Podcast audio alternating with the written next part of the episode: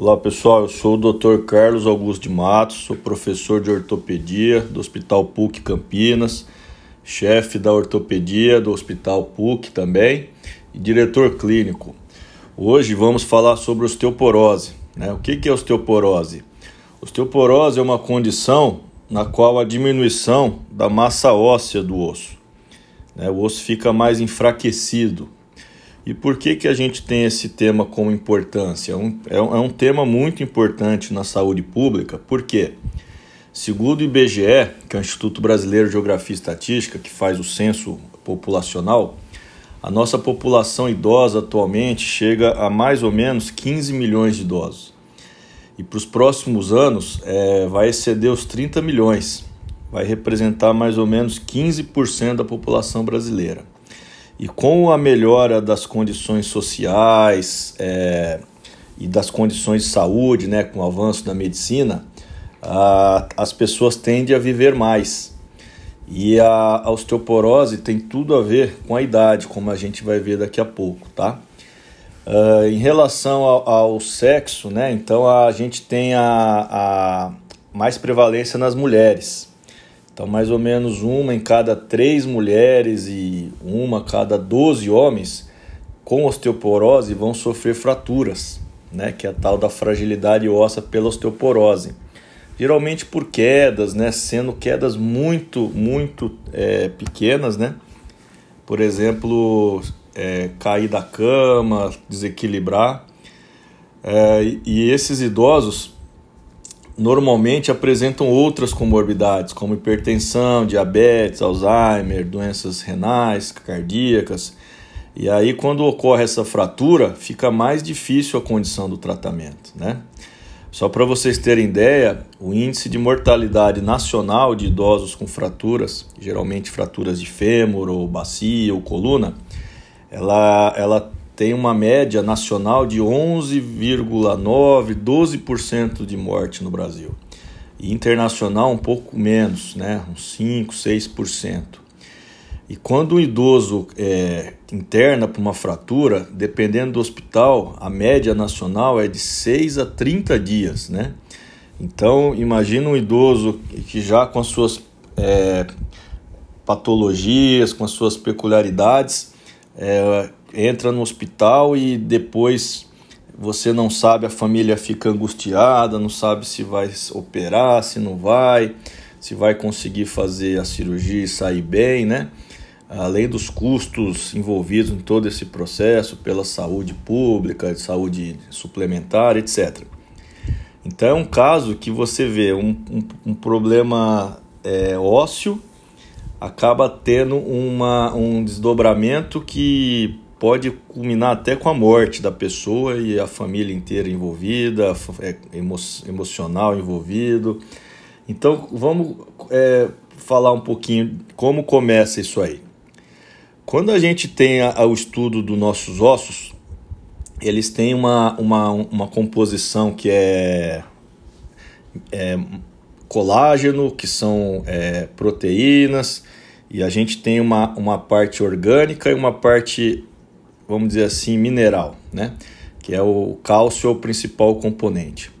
Então a gente tem uma trama né, de, de é, óssea, no qual é, você vê em microcortes como se fosse uma, uma trama de tecido mesmo, no qual o cálcio faz essa, essa trama ficar enrijecida.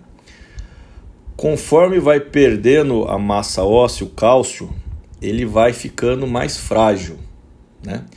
Como que a gente mantém o cálcio no osso? A gente tem cálcio normalmente na corrente sanguínea. E conforme vai é, tendo estímulos mecânicos ou farmacológicos, o cálcio pode ir é, aderindo mais ao osso, fixando mais ao osso ou não. Por exemplo, quando você tem um acidente e fica muito tempo acamado, o, os ossos não estão fazendo nenhum tipo de exercício, nenhum tipo de impacto, a pessoa não está caminhando. Naturalmente há um estímulo que o corpo entende que o osso não está sendo solicitado, então acaba o, o estoque do cálcio acaba indo para o sangue que vai para outros lugares e aí torna o osso mais fraco.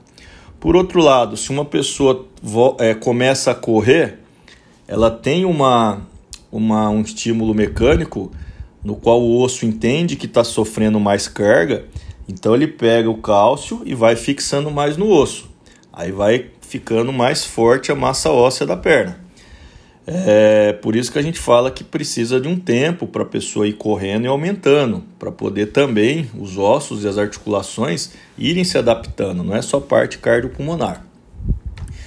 Outro fator que acontece tem a ver com a parte hormonal. Então, quando a, as mulheres, no caso, elas começam a entrar na menopausa, a, o, o, você começa a ter um, uma perda de cálcio, você começa a ter uma fraqueza progressiva, porque os hormônios entram no metabolismo do, da fixação do cálcio.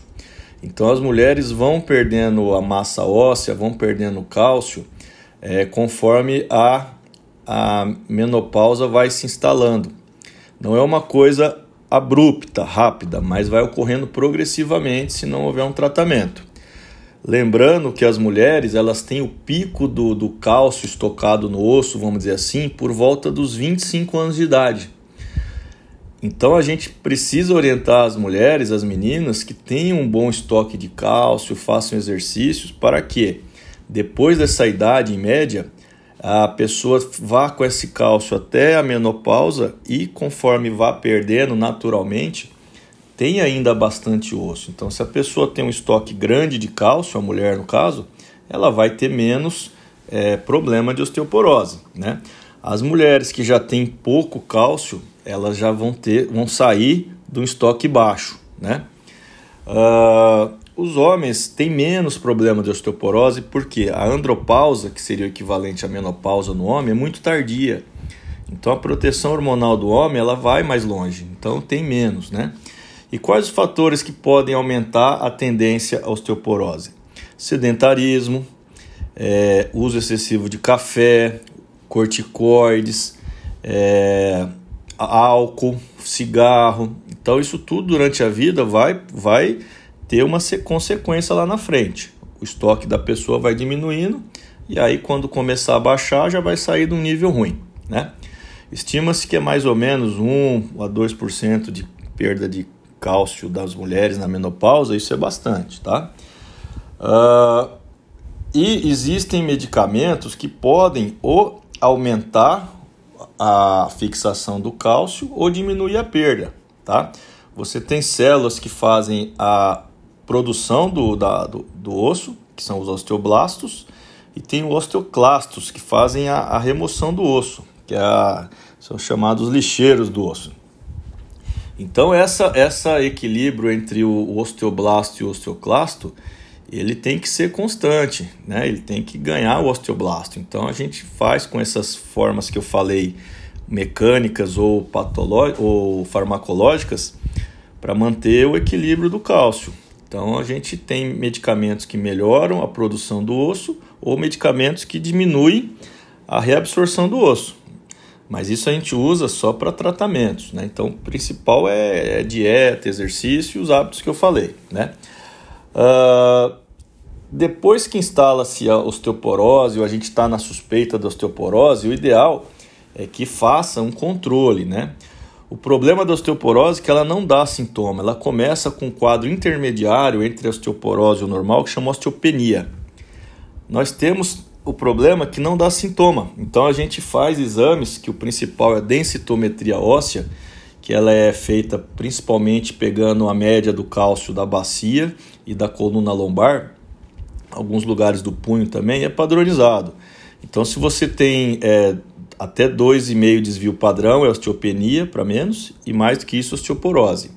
Então, sabendo disso, a gente vai fazendo tratamento com medicamentos, com é, melhora de exercício, hábitos de vida e, no caso da mulher, o ginecologista fazendo a parte de reposição hormonal. Tá? Tudo isso é, é para quê? A osteoporose normalmente não dói é para que a pessoa não tenha uma fratura por um trauma qualquer ou mesmo sem trauma.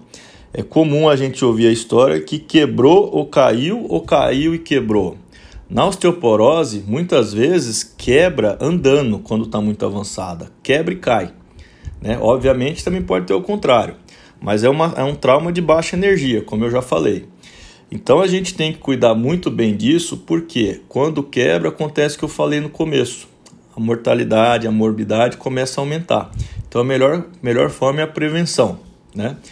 Uh, muita, muitos é, estudos têm sido feitos para isso e o que a gente faz na PUC, no Hospital PUC, faz o programa. A gente tem um programa de pesquisa osteoporose, nós somos credenciados no Instituto Internacional, numa organização de pesquisa. Tem selo ouro, prata e bronze, né? Nós já estamos com selo bronze e a gente vai sempre melhorando isso aí.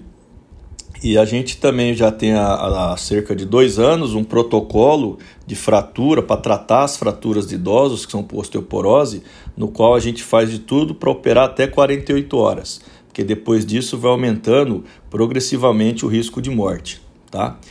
Então é isso, pessoal, é um problema sério, é um problema que não dá sintoma, que tem que ser tratado preventivamente, porque as consequências são as fraturas, que muito atingem e aumenta a mortalidade a morbidade dos idosos. Tá bom, pessoal? Até a próxima aí.